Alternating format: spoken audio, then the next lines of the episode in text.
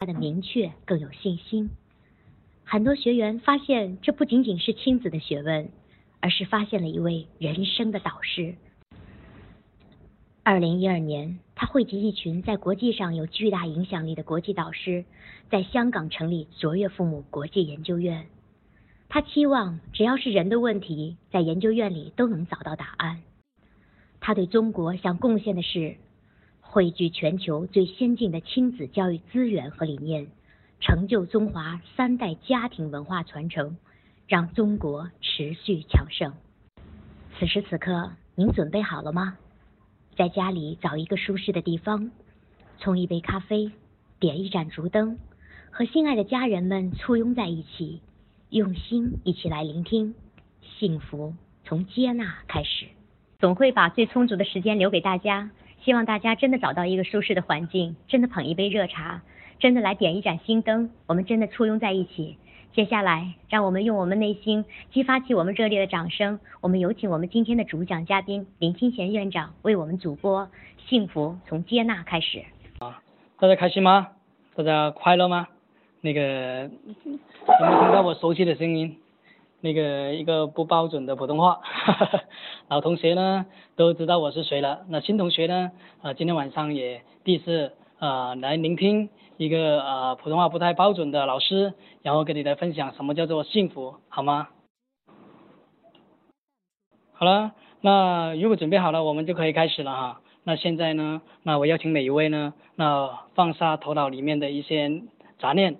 放下昨天、今天没有完成的一些事情，包括未来要去做的一些事情。接下来呢，我们有一个多小时来跟各位来来一起去感受那生活带给我们的乐趣与智慧。那各位，如果你用心的话，你一定会找到能够帮助你以及你家庭变得更幸福的秘密。呃，为此呢，我自己也准备了好久了，呃，准备了差不多有十年的时间。这十年当中，准备什么呢？准备我的经历啦，准备我的挫折啦。啊，还有很多很多的准备，呃，以及准备我的学习，准备我所有所有啊人生当中所有所想讲的，那今天晚上呢，啊抽出来我人生当中最想讲的一些话，想跟各位来做一个分享，好吗？好，终于等到你了，嗯，太好了。曾经的我呢，呃，有莫名的担心、失望、悲伤。甚至有时候会觉得上天呢对我不公平，一个如此努力的人怎么会受那么多的不理解，那么多的拒绝？有一个声音呢告诉自己，呃，要坚强，不要放弃。另外一个声音呢也告诉自己，啊，我很想去休息，我想回家，呃，我想让妈妈抱抱我。我每次受到挫折的时候，第一个就想到我的妈妈，因为每次我受到挫折的时候，我的妈妈都会鼓励我。但是呢，当我去跟我妈妈分享我的挫折的时候，我每次都看到我妈妈伤心的泪水、担心的泪水，然后慢慢呢，我也不敢跟她分享太多我的一些挫折，所以呢，有时候呢，我就会自己跑到海边去，呃，然后自己一个人静静的对着大海。这十年来呢，我作死了很多草啊，在海边，呃，海边很多石头呢都被我扔到大海里面，呃，后来我才明白，原来原来这是。呃，我必须要经历的经历，后来我才明白，有些单真的需要买的。呃，过去呢，如果你觉得你很痛苦，是因为过去的单可能买的不够。是呢，我后来才明白了一句话：一个心理不成熟的人呢，是没有资格获得真正的幸福的。所有外在结果都是内在的呈现而已。我从追求外在到开始探索内在，然后呢，我开始去学习心理学。呃，生命的科学等等等等，我开始发现，原来我是很独特的，我有我的独特性。那每一个人都有他的独特性，连花草树木都有它的独特性。上天呢不允许每个人都一样。哎，这个发现呢让我很惊奇、很兴奋，好像发现了新大陆一样。我还经常跟别人去分享这些。有时候我会问别人一个这样的一个问题。小草为什么叫小草呢？如果世界上面只有小草这种植物的话，那还会不会叫小草呢？啊，有一天呢，我发现呢，呃，所有的外在的结果都是内在的呈现。呃，我从探索内在到开始探索外在，呃，开始去学习心理学啦、生命学科等等等等。我后来发现，原来我是很独特的。呃，后来发现其实每一个人都很独特，连花花草树木都很独特。上天不允许每一个人都一样。哎，而这个发现让我很惊奇、很兴奋，好像发现了新大陆一样。我还经常跟别人去分享这些秘密。有时候我会问别人一些问题，啊，看他们啊懂不懂这些。有时候呢，当我把别人问到的时候，我其实是蛮开心的。有时候呢，我会问这样一个问题：小草为什么叫小草呢？那如果世界上面只有小草，没有其他植物的话，它还会不会叫小草呢？哎，有时候呢，我没有看到蓝色的天空。那有时候我问朋友，这个蓝色的天空为什么叫蓝色呢？那如果世界上面只有一种颜色，那就是蓝色的话，那么蓝色还会不会叫蓝色呢？原来呢，名字是为了区分不同的，因为有了不同的植物，所以呢，我们为了区分每种植物的不同呢，所以我们就给他们改了一个不同的名字。也是因为有了不同的颜色，我们为了区分不同的颜色呢，我们也给他们改了不同的名字，啊，有白色呢、蓝色呢、红色呢、黑色呢等等等等。人有时候呢，为了区分不同，有时候那我们也期望能够改一个比较独特的名字。我后来才明白，原来啊，人的名字是为了区分每个人的独特性的。可是呢，很少人知道啊名字的秘密。所以有时候呢，我们还拿自己跟别人去比较，或者拿别人跟自己来比较。呃，我后来才明白，原来我们每个人的名字呢，都是被动的接受而来的。很多时候，有时候是我们爸爸妈妈帮我们改的名字，或者是长辈，或者是自己喜欢什么样的名字，自己为自己取了这样一个名字。有时候是为了好听，有时候是为了呃时尚等等等等。是很少人知道，原来名字是为了。表达我们的与众不同的。当我们不太了解人的独特性的时候，我们很容易呃跟别人去比较，所以呢，很多时候自卑也是这样产生的。如果没有比较啊，就没有自卑了。没有自卑，我们就会更加接纳我们自己。所以呢，呃去掉自卑最好的方式就是看到自己的独特性，而去掉孩子的自卑最好的方式也是看到孩子的独特性。你不会对着一条鱼说：“你怎么还不爬上岸来呢？你不怕淹死吗？”你你也不会对着一只小鸟说：“啊，你天天飞那么高，你不怕摔死吗？”我们一般也不会这么说，因为我们知道鱼就是鱼啊，鱼就是在海里才能活出它真正的生命力。我们也不会要求鱼要去学会飞，我们更不会要求小鸟在海里生活。可是呢，当一个人站在我们面前的时候呢，我们不一定能够区分清楚他是谁的，甚至你问他，呃，你是谁呀？对方也不一定能够回答得上来的。有时候呢，我们不管对方知不知道他是谁，很多时候我们已经认定他是谁了。那有时候我们很喜欢下定义，当我们对一个人下定义的时候，那么呢，那么角色就定了。角色的身份、价值、责任和义务，这都定好了。伴随而来的只有在角色里面应该的身份、价值、责任和义务。那个时候，抱怨啊、对错啊、应该啊，都有可能通通都跑出来，然后开始接管接接管我们的生活了。关键是，不管你有多么的爱、多么的期待，甚至多么的生气，都不会影响他成为他最真实的他。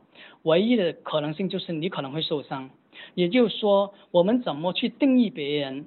那关键是我们所定义的不一定的不一定是对方真实的他。不管我们是生气也好，难过也好，都不会影响对方来呈现他自己真实的他。最难的地方就是我们通常因此而受伤。这时候呢，我们会活在生活的角色里，我们每一个人都有不同的角色。有时候呢，我们会活出爸爸妈妈的角色。有时候呢，我们会活出孩子的角色；有时候我们活出丈夫的角色；有时候我们活出太太的角色。因此，我们也很容易定义别人的应该和标准。我们觉得丈夫就应该担当、负责，成为别人的依靠；丈夫应该是无条件的爱着太太，等等等等。太太又觉得丈夫呢，应该让自己开心啊，呃。然后呢，应该好好照顾自己啊。当我不开心的时候，丈夫会看到我的不开心啊，等等等等。我们双方都有很多的期待在里面。会有一种情况呢，也很有意思了哈。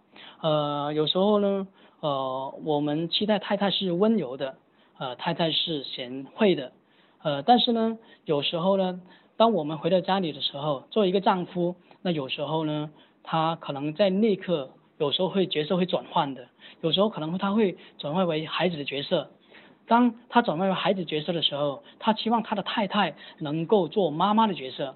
而作为太太呢，有时候并没有意识到那个时候丈夫已经转换了他的角色，所以呢，呃，丈夫有时候没有办法感受到来自太太给予他的那种温暖、包容和接纳。实际上，很多时候我们会在角色当中经常反产生冲突。角色背后隐藏的都是应该、责任、义务等等等等的一些标准。当我们对对方下了定义的时候呢，那我们就对就有了我们的注意力的方向。那我们很多时候看待对方的好不好，就是能够期望看到对方能够活出自己期待心中的那个标准。所以呢，当我们把注意力方向定的时候，我就。好像我们在父母专业课上面讲到的一样，就有焦点就有盲点，所以呢，那个时候我们很难去看到对方的真实，甚至很多时候我们看到对方没有做到的部分，而不是对方已经做得到的部分。时候呢，那我们就呃很多时候没有得到我们想要的时候呢，那当但是当我们越缺失的时候，我们就越期待越渴望的时候，那么我们就会。更加的变本加厉，有时候我们会非什么不可，所以呢，我们会产生失望，失望背后产生愤怒，愤怒背后呢，那可能会慢慢我们产生了攻击的行为。所以呢，有这样一句话的，所有攻击的背后都是深深的求助。只不过我们很多时候，当我们自己都没有被满足的时候，那个时候我们的注意力的方向被锁住的时候，我们的盲点已经障碍了我们的眼睛，我们很难看到对方的对爱的一些需求。所以很多时候我们只会看到，因为我们自己都是缺失的，所以我们常常觉得自己是受伤的。那是什么呢？接纳就是让我们能够超越角色，看到对方的真实。在我的新书呢，《幸福从接纳开始》的第三十九页，他是这么讲的啊：熟悉产生抗拒，陌生产生吸引力。那我念一下书中呃所讲到的那段哈。我们的关系呢，从爱开始的，因为吸引力让我们有了注意力的方向。当我们投射我们注意力的时候呢，我们自然就会更加的了解对方。当我们越了解，就越下定义，他是这样子的啦。慢慢我们就定性和解释了，误解了一个人。而往往我们对我们所爱的人呢，又很容易有高的期待。而这份高期待的背后，通常都跟是否爱我们有关系的。期待背后可能是失望，失望又产生悲伤感，悲伤感可能又转化为愤怒感，抱怨、拒绝、指责、攻击就开始产生。有时候爱与恨往往只差一线。爱与恨最里面有一个渴求的东西，渴望与需求构成了渴求。我们最容易向我们熟悉的人去要，可一旦得不到，我们就很容易产生恨。各位，很多时候的伤害是我们不愿意看到对方真实而决定的。所以呢，留点空间给别人，就多留点生活的快乐给自己，留点对别人的一点好奇，不下结论和定义，那就多活出点爱给自己。所以呢，保留点空间和好奇呢，关系可能就会不一样了。两句话是这么讲的：人相信自己会进步呢，比较容易；可是呢，相信别人会进步就比较难了。人对自己不下定义呢，是比较容易的；可是对别人不下定义就比较难的。用爱自己的程度去爱别人，用相信自己的方式去相信别人，用不定义自己的方式。去不定义别人，关系就会不一样了。如果你让一条鱼去爬树呢，你一定会失望的。同时呢，鱼也会受伤。如果呢，你让孩子去游泳，那有两句话想送给各位：把熟悉的人变成熟悉的陌生人，这是让对方变得更有吸引力的秘密来的。也就是说，我们当我们看到一个我认为很了解他、熟悉他的人的时候，我们对对向对方保，呃，我们保留一定的好奇心。然后给予一定的空间给到对方，也许对方会变得更加有吸引力。把陌生的人变成陌生的熟悉人，这是让自己变得更有亲和力的秘密。也就是当我们面对陌生人的时候，我们如何去跟别人拉近距离？所以很多时候呢，如果我们愿意，当我们看到一个陌生人的时候，我们把他看成陌生的熟悉人，也就是说，呃，所有陌生人在我们面前，我们都感觉到很熟悉。当我们愿意，呃，感让，当我们去愿意用我们亲和力跟对方去连接的时候，那我们就很自然就能够很好的做一个连接。所以呢，呃，包括父母也是一样的。我在第二阶段里面也会讲到这些部分。呃，当我们去对孩子保留一份好奇、不下定义的时候，往往呢，我们可能会看到很多孩子的一些独特的地方，以及我们意想不到的，可能就是没有发现的地方。父母呢，如果了解孩子的先天气质以及本能的注意力方向的话呢，那我们就会更加接纳我们的孩子。当孩子被接纳的时候，那孩子的自我价值也因此而得到提升。而自我价值是一个孩子建立自信心非常重要的关键。很多时候我们的定义都是带有误解的。所以有句话是这么讲的啊，关系呢由爱开始，由误解结束。如果没有爱，就没有误解；没有误解，就没有结束。我们生活当中所有的烦恼，其实都跟误解有关的。当我们去看到真实的时候，实际上。呃，我们我们所理解的就会不一样，所以各位，我们的所有很多烦恼，我们看不清的一些东西，都跟我们对别人、对自己以及对生活有误解有关系的。所以各位，生活中有没有一种这样的感受，就突然间你想明白的一些事，整个人就变得更轻松了，对吗？当我们有烦恼的时候，整一个人都是充满压力的一种状态。当我们充满烦恼的时候，实际上我们对很多信息是不太清晰的，而不太清晰的背后，通常都是一种误解。在我的课堂里面呢，我有一位有一位学员呢，给我留下很深的印象，也是我第三阶段的呃导师班的女学员。呃，这个学员呢，她也是我们的好朋友，现在已经是很好的关系了。呃，跟他们家人跟孩子都关系都非常好。呃，我记得他刚刚来到我课堂的时候呢，呃，很憔悴，没有生命的动力，呃，有很多的疑问。当我第一眼看到他的时候，我可以感受到，嗯，这位女士身上可能在过去的生活里面。啊，带有各种各样的一些压力，或者是悲伤，或者是压抑的愤怒啊。我从看到他的眼神里面，我已经感受到了。那他真的走走进了我的课堂。后来到了第三阶段，他跟我分享他的故事。他离家出走了二十多年，一直都没办法原谅他的父亲。他觉得他的父亲对他不好，他的父亲经常指责他。他一直觉得爸爸是不爱他的，所以后来当他到了接近十八岁的时候，他觉得他有能力去面对生活的时候，他做了一个决定，离开他的父亲，一走就是二十年。这二十年当中呢，她后来嫁给了一个丈夫，但是她经常对她的丈夫发脾气。甚至还动手打过她她的丈夫。丈夫想去创业，她居然可以不给。她后来跟我分享，她说她不想看到丈夫成为有钱人，她也不知道为什么，她很痛苦。后来我邀请她跟我分享她的原生家庭。她说，她很恨她的，她很恨她的父亲，她的父亲经常打她。她从来没有感觉到爸爸是爱她的。我问她：“你有没有了解过你的父亲？你有没有问过你的父亲他为什么这样打你？”他说：“我不想了解，我恨他。”然后我感受到他的话语里面以及整个神态当中都有恨。我跟他说了一句话：“如果爱没有增加，事情是不会有任何的改变的。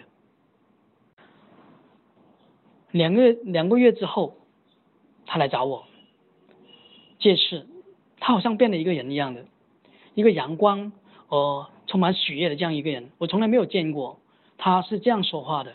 他从他他语调语调变得很快，而且很兴奋的样子。他跟我说：“林老师，我回家了。”当我走进二十多年我没有回过的家的时候，我不知道我不知道什么样的力量推动我带着那份不安、恐惧回到我的老家。我站在村头里面，那个时候整个人都发紧，我很紧张。我不知道我会不会见到我的老父亲，我不知道我见到他的时候我会有什么样的一些感受。他不断的自我鼓励，让自己的腿一步一步往前走。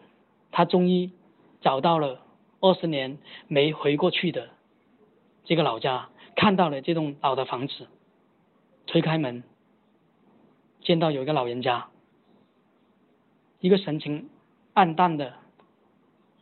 眼神里面已经非常灰暗的这样一个老人家，当这个老人家看到有个女人站在门口的时候，这个老人家看了好久，终于他说话了：“女儿，你回来了，女儿，你回来了。”女儿从来没有感觉得到，他在父亲的心中是如此重要的。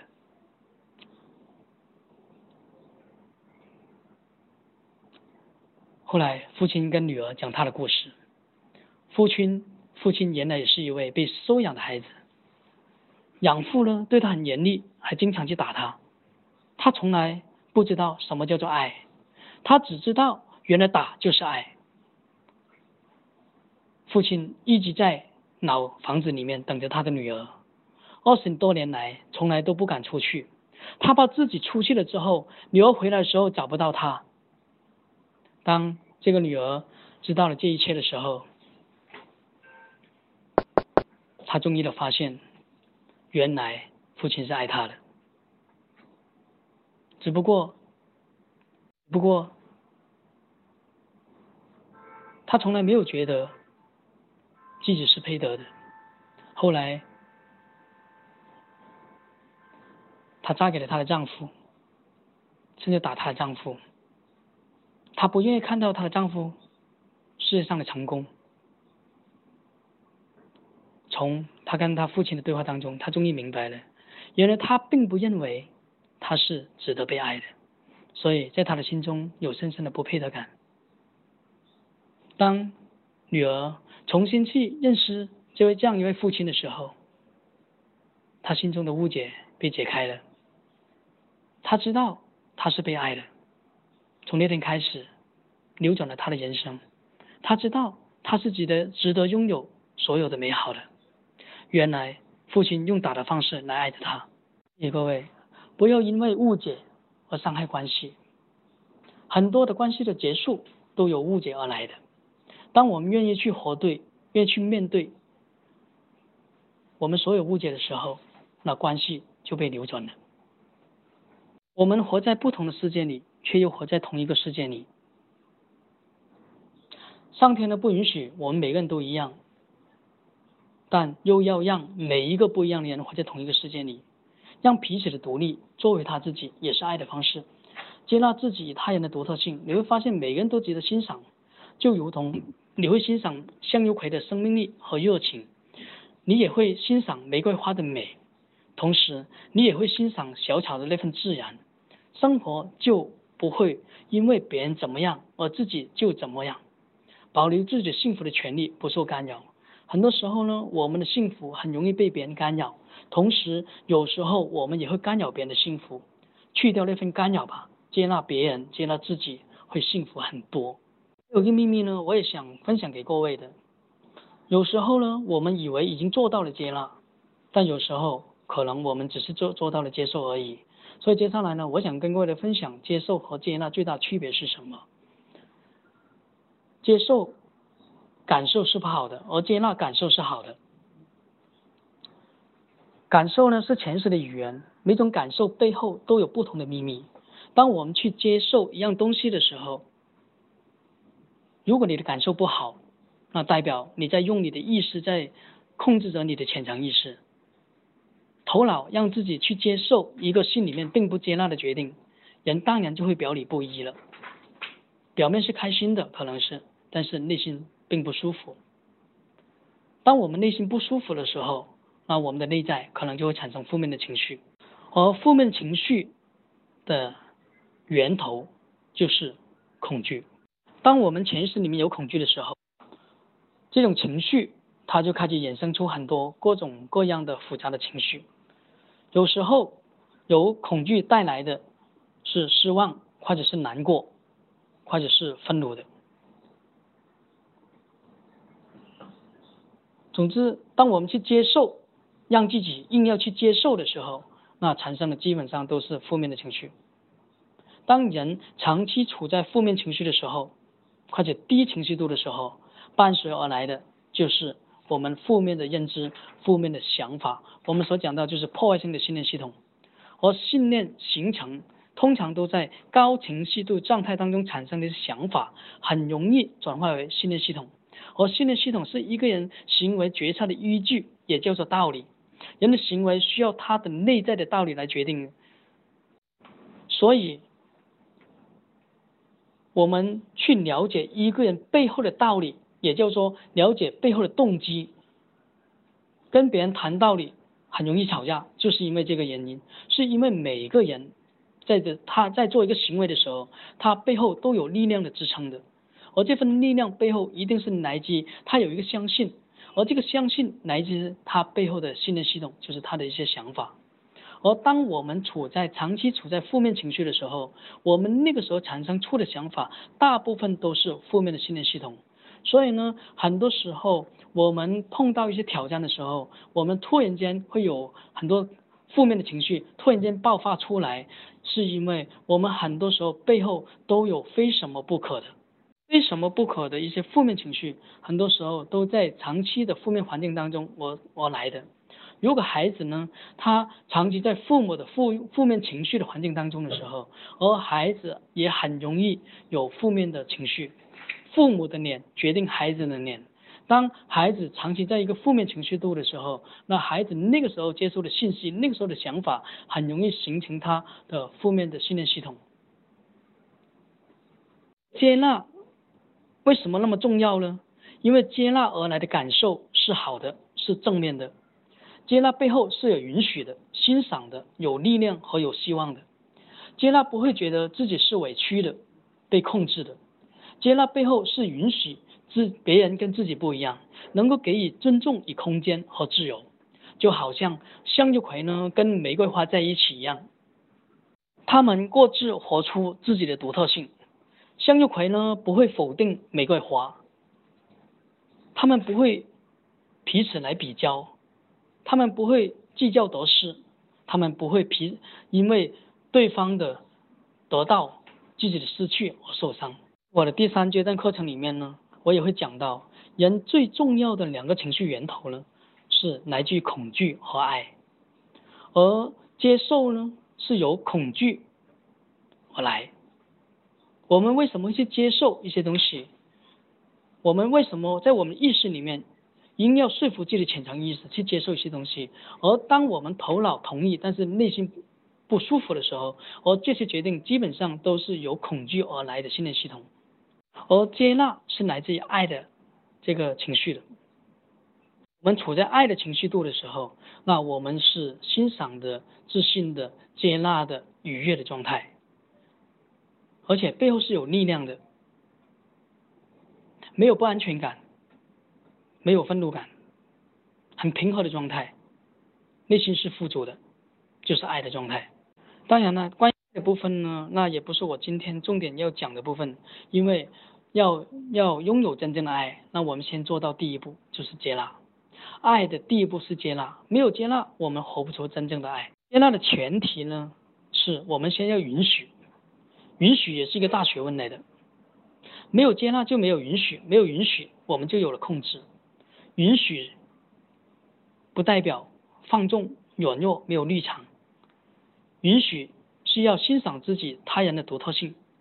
允许来自爱，放纵软弱，没有立场，来自于恐惧。爱是有立场和坚定的。要接纳，先要承认事实和允许事实已经发生了。当我们做到这点的时候，然后我们就开始说出爱，行出爱，活出爱。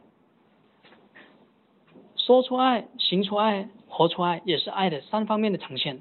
那如果我们不接纳，或者是我们不允许一些事情已经发生了，那么我们没办法活出真正的爱。一个人是否能够活出爱，从他的说话，从他的言行当中啊就可以体会到。而活出爱是从一个人的眼神里面就可以感受得到的。啊，举例子，一个人从他的说话当中，我们是在什么情况当中我们感受到他是接受的？什么情况当中感受到他是接纳的？从一个人的说话当中，我们就可以马上判断得到，那这个人说话的说，他这个人的说话模式会决定这个人有没有福报的。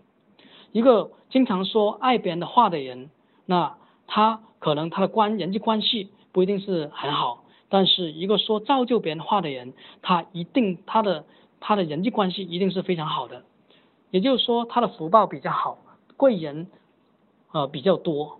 而一个不懂说话的人，那么他的机会也会减少，他的人员之间的流动也会减少。当然，财富跟人与人之间的流动的频率是有很大的关系的。所以呢，说造就别人的话，而不是爱别人的话。说爱别人的话，背后是证明自己是强大的，自己是对的。潜藏意识里面试图降低别人的自我价值，来抬高自己的自我价值。比如说，你不要这样子啦，你这样子不行的啦，你看看你现在是什么样子啦。那这些话呢，有时候我们会经常跟别人说的。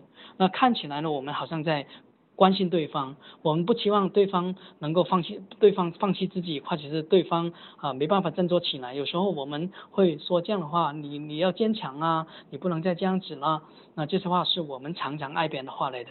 那呃，说造就别人的话，那我们通常都不会这么说。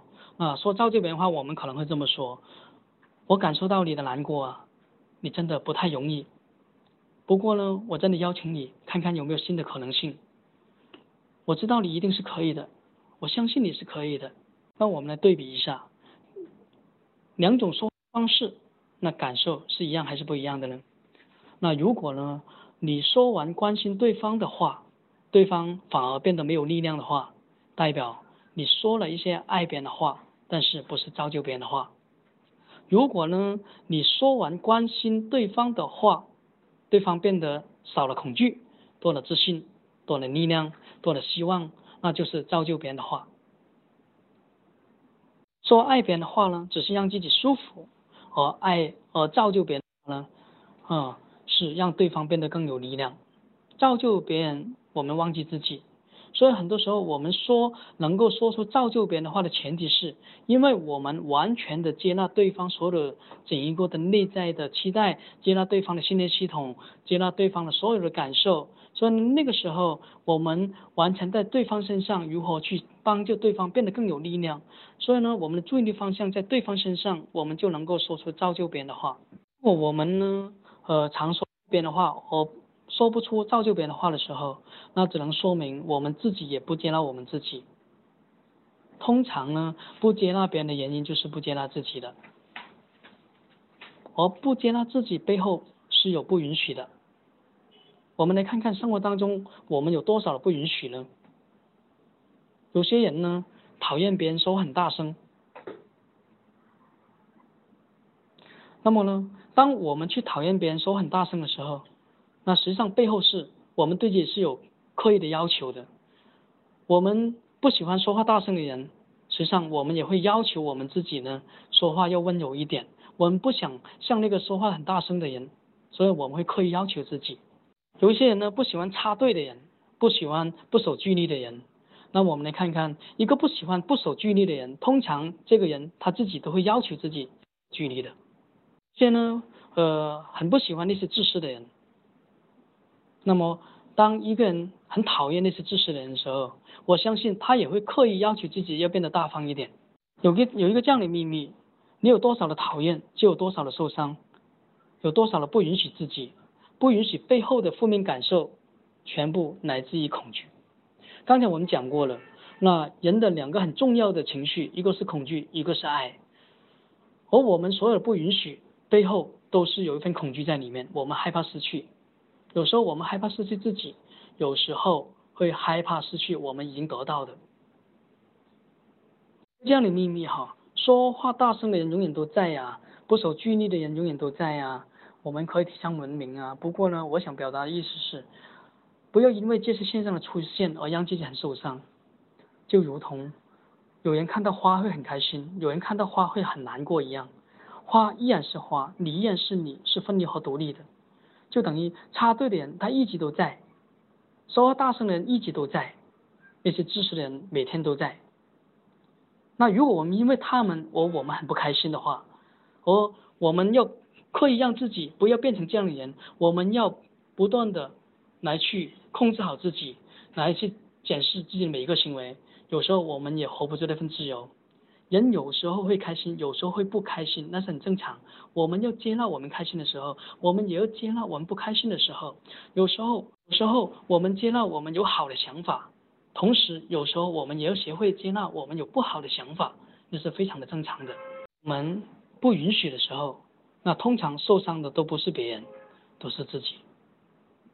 对，在想了解这个部分的话，你可以看看我的新书里面《幸福从接纳开始》，那。有这样一句一句话，就是我们受伤的背后都是求回报的。有人看到花是开心的，有人看到花，对，在书中可以看看这个部分，那我这里就不详细解释了。生命当中呢有多少的不允许，生命当中呢就有多少的封闭。封闭呢就像一扇一扇的窗，一把一把的门，把自己与外界的世界呢不断的隔断，空间与流动越来越少。留下孤单与恐惧，谨慎和严肃的过着每一天，那我们怎么会快乐呢？有人看到花是开心的，有人看到花是难过的，有人是失落的，跟花都没有关系，跟自己有关。花并不知道人的感受，他们活在不同的世界里，却又活在同一个世界里。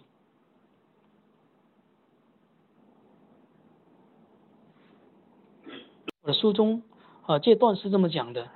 如果你问我呢，喜欢什么样的花？可能很多人第一时间呢，以为我会回答是玫瑰花。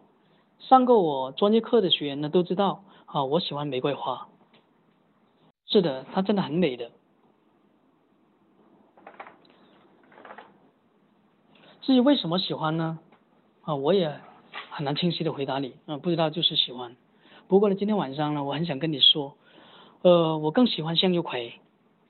我从小就喜欢在家的门前呢种植向日葵，种的比我还高，哇，花开的比我脸还大。我喜欢它向着太阳的感觉，我每次 看到它开花的时候，我就特别开心。早上向着东面，到了晚上它向着西面，它跟着太阳走，哎，很有意思。所以呢，有时候我在课堂里面呢，那我也会送一些向日葵的种子。不知道不知道什么原因，就是喜欢向日葵。我今天才弄明白，原来向日葵代表生命力的状态，可能是是我自己对生命力呢一直都有一些追求吧，所以我特别喜欢向日葵。然后呢，我又喜欢玫瑰花，可能玫瑰花代表爱，向日葵代表生命力。生命力的底层是爱，有时候连我们都不知道自己喜欢什么，在乎什么。别人更加不可能完全的了解我们，对吗？如果我们在乎别人对我们的看法，不如先在乎自己对自己看法，可能会好一些。想告诉你一个秘密啊，我我喜欢没，我喜欢茉莉花，就是喜欢好香，这种清香让我没有压力，很愉悦，忘记一切。哦，原来茉莉花在我心中，它代表的是自然。所以我很喜欢爱自然和生命力，一种纯粹的生命状态，没有压力，没有了在乎，没有了别人的看法，没有了害怕，多了一份欣赏，多了一份接纳，多了一份自我肯定，多了一份信心，更多了一份允许别人暂时看我不够好的那份扩大。玫瑰花不会因为你喜不喜欢它，它就不开心。玫瑰花依然是玫瑰花，因为他知道一定有人喜欢他，一定有人不喜欢他，很正常。他依然活出他自己，同时他也知道他会越来越好的。六葵呢不会和玫瑰花来比较，因为他们知道我喜欢他们各自的独特性。茉莉花也不会因为在课堂里面我都没有提到它，他会失望。他知道我在什我在用什么样的方式来爱着他，但并不代表我不在意他。那我邀请各位可以告诉一下自己，我欣赏我自己，我接纳我自己，我让自己越来越好。我允许你暂时看我不够好，不过我想告诉你，我一定会越来越好的。现在的我不代表真心的我，只代表你眼中的我。你眼中的我，仅代表你如何看待世界，这是你的世界，而并不是代表。是我的世界，我有我的世界，我的世界是接纳的、欣赏的、有信心的、有力量的、主导的、有爱的，平和中带有喜悦。我爱自己，他人世界，我是同等的。如果我们不接纳呢？那生活当中我们一定会有很多的不喜欢的，因为不接纳的前提是不允许。那不允许，通常背后是我们有很多的不喜欢。各位，如果在生活当中你做一件事情呢，感觉到很辛苦的话，那可能你在接受生活，但是并不是接纳生活。快乐和辛苦是什么呢？奖励和惩罚又是什么呢？呃，跟各位来来来分享这个部分，我觉得很有意思的哈。一号那个太太呢，罚罚惩罚先生，让先生去洗碗。那如果呢，先生呢觉得洗碗是很浪费他的人生的话，那这种惩罚那就对了。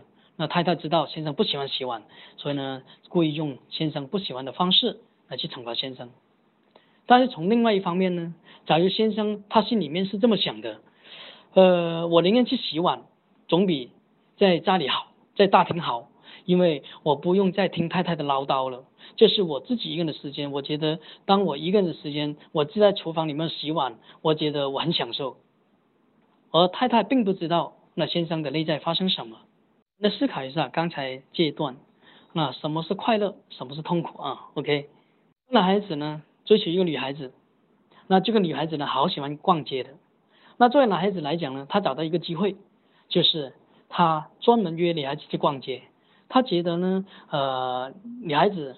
啊，逛多久都好，逛得越久越好。那这个男孩子就多了呃更多的时间来陪这个女孩子。那所以呢，那个时候男孩子觉得陪女孩子逛街是对他的一种奖励啊，因为他很喜欢这样子。不过呢，你看很多男人对一个男人最大的惩罚也是陪老婆逛街啊，可能对男人来讲也是一种惩罚。嗯，为什么呢？那各位来思考一下，当我们去。呃，做一件我们认为不喜欢的东西来讲，我们认为是一种惩罚；当我们去做一件我们心里面就想做的一件事情的时候，那对我们来讲是一种奖励来的。举多一个例子，让大家来理解这个部分哈。那假如我们啊塞车，OK，那塞车对很多人来讲是一种惩罚来的。不过呢，一个懂得生活的人呢，他可能在塞车的时候，他他可以在车上听听歌啊，可能对于现在忙忙碌碌的人来讲，可能也是一种难得的一种享受啊。一句晚点呢，对很多来讲也是一种惩罚，但是对于喜欢独处的人的人来讲，他可能会认为，哎，我又额外赚取了一些时间，那对我来讲是一种奖励来的。比如说我来晚点一个小时，哎，那如果懂得生活的人，他会说，哎，今天我赚了一个小时哦，我原本都没打算拥有这一个独处的时间，居然是晚点，让我完全跟自己在一起一个小时，我可以看看书，我可以静坐一下，嗯，太好了。对，什么叫惩罚呢？那我们来看一看，我们经常面对呢啊家长家长的一些问题，呃，他们也会跟我们来分享，那他们对孩子一些惩罚，有时候呢家长也会跟我分享，老师呢惩罚他的孩子，那我说那老师如何惩罚你的孩子呢？那老师呢罚他的孩子抄书啊，哦，那罚孩子抄书，那对老师来讲，呃，他为什么做这样的决定呢？那可能对老师来讲，他希望学生呢能够多学习一点，所以让孩子去抄书啊。我们来看看，那老师为什么罚学生抄书呢？因为老师知道孩子通常都不喜欢抄书，所以用孩子不喜欢的方式来惩罚孩子。了解你，那可能大家已经意识到了，原来不喜欢本身就是一种惩罚。你会不会呃听到过这样的惩惩罚呢？比如说我罚你放假一天呢，我罚你年薪百万呢，我我罚你欣赏四成啊，那会不会有这样的惩罚？不会。所以呢，呃，有一这样一个秘密哈，只要是自己喜欢的都不叫惩罚，喜欢的叫奖励，不喜欢的才叫做惩罚。所以各位，当我们生活在不接纳的状态里面。我们生活就有很多的惩罚，我们不接纳我们的伴侣，伴侣对我们来讲是一种惩罚；我们不接纳别人的行为，那对别人的行为对我们来讲是一种惩罚；不接纳对方的态度，那对方的态度对我们来讲是一种惩罚；我们不接纳生活，生活对我们对我们来讲是一种惩罚。当我们喜欢生活，生活生活对我们来讲是真正的幸福。当我们喜欢别人的说话方式，那别人的说话对我们来讲也是一种奖励。自己不喜欢的，是人生的重大的突破。所以，当我们去愿意去接纳一个跟自己完全不一样的人，当我们去接纳一件事情已经在发生，而这件事情的背后可能有助于我们的时候。那我们如果是这么想的时候，那生活当中的幸福就自然而来了。事业和做职业最大的不同，也是从接纳这个部分而来的。如果做事业是我的追求，那既然是我的追求，那就是我喜欢的。那我喜欢我追求，就跟男女的朋友的关系都是一样的。我追求他是因为我喜欢他。所以呢，一个能够做成事业的人，他一定是喜欢这个事业，他才会做得好的。老师喜欢当老师，那么呢，孩子们就有福气；父母呢喜欢当父母，那孩子们就有福气。孩子喜欢当孩子，代表父母给了孩子足够的爱。所以不喜欢叫惩罚，人生有多少不喜欢，人生就有多少被惩罚。那各位，如果我们想赚回我们的人生，就我们把我们不喜欢的变成我们喜欢的，我们不接纳的变成我们接纳的，我们人生就赚回了时间。晚上呢，呃，我们只有一个小时的时间来去这样去交流。啊，今天晚上对我来讲也是蛮大挑战的，因为我从来没有去仅仅是用我的声音去啊在微信上这样去讲课。呃，我觉得现在的科技。对我们来讲，已经完全在冲击着我们的生活，所以呢，我们也要学习去面对和接纳现在新的时代的到来。那么呢，呃，今天晚上呢，呃，对我来讲也是一次突破，对各位来讲可能也是一个新的突破，因为从来没有一个老师普通话如此的不标准，但是这么唠叨的跟各位来讲这么长时间的一些一些人生的一些智慧。不过我想。诚意的邀请就是，那如果你真的想去了解呃系统的学问的话，我是建议你呢可以走到线下的课堂。下的课堂呢，那我们会面对面的去做一个很好的沟通，我们带有完整的感受、完整的信念、完整的一些呃我们所过去可能看不到的一些信息，让我们更清晰的、同整的去看待我们的所有的一切。所以呢，呃，如果大家有时间的话，可以去了解到我们线下的一些课程。那么呢，我们作为线上的朋友们来讲，今天晚上呢，我们只是一个简单的认识、简单的见面，也让一些呃呃也跟老朋友打个招呼。因为林老师呢，也可能也很长时间啊没有见到大家了。因为最近呢，我讲专业课的时间已经比较少了。那我慢慢再讲二阶段，再讲三阶段。那么呢，呃，我知道很多老朋友听过我的课程，然后呢也非常想念。所以呢，今天晚上呢，用这种方式来跟各位来打个招呼，见个面。那作为新的朋友讲呢，那也去啊听一听，原来还有一个老师是是是很独特的。那我也期望呢，能够去欣赏呃林老师的独特性。那我也愿意欣赏那每一位的独特性。呃，我们在每个人呢，在不同的世界里，但恰恰我们又活在我们又活在同一个世界里。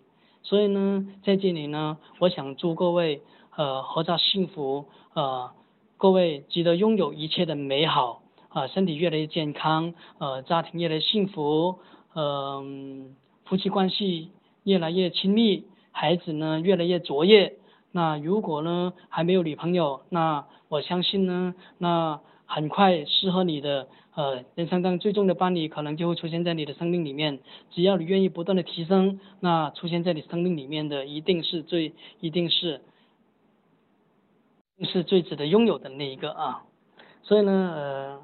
好，那今天晚上呢，那我们先交流到这里哈。那如果呢各位想了解的话呢，那可以呢，我有我的二维码，还有我们卓越传媒的二维码，我可以可以分享各位，大家可以可以加入进来。那如果呢大家呢想购买书籍或者是了解我们所有信息呢，你可以找群主，那群主可能会帮助到你这个部分，好吗？那好，那今天晚上就到这里，再见。哇，太棒了。真希望此时此刻时间可以静止，此时此刻我们的内心一定多了一份平和，多了一份喜悦。是的，一个心理不成熟的人是没有资格真正获得幸福的。我们注意力的方向产生成果，与家人保留点空间和好奇，把熟悉的人变成熟悉的陌生人，幸福就来了。各位，我们每天都在寻找着幸福，不要因为误解而伤害关系。这个世界上没有不好的人，只有不被爱的人。其实幸福就是一个决定。当你开始接纳、欣赏你的孩子、你的爱人、你的朋友，以及欣赏你自己的时候，幸福就在身边。幸福从接纳开始。我自己也是无数次的走进卓越父母专业课，聆听林院长和多位导师的课程滋养。有时候要允许自己暂时的不够好。慢慢的，我也开悟了。从迷到悟有多远？一念之间。林院长的著作《幸福从接纳开始》，我自从拿到这本书，一晚上的时间，我就把它从头到尾读完了。每一句话字里行间都在给我人生的指点。平日我就把这本书带到身边，忙碌过后随意浏览一页，就在开启我的智慧，让我感觉这本书就是在为我量身而做的。当我与身边的朋友来分享这本书的时候，他们也说，他们看这本书就感觉是在为他们写的。都在讲读万卷书不如行万里路，行万里路不如阅人无数，阅人无数不如名师之路。今天这本《幸福从接纳开始》就是名师的书籍，读名师的书如同名师就在身边指路。让我们赶快与群主联系。将这本《幸福从接纳开始》这本书成为己有，让名师就在你的身边，因为你值得拥有。我们的微课马上就要结束了，只是人生智慧的盛宴才刚刚开始。无论你在哪里，卓越父母就在这里。全国一百二十个城市都在开设卓越父母的专业课程。我们真正要在二零一七年影响到中国的三百万家庭，走进卓越父母，成为卓越父母，让中国的孩子真正的笑起来。期待大家来到现场，聆听华人卓越父母导师林清贤院长的课程，让我们彼此欣赏对方的独特性。各位朋友，晚安。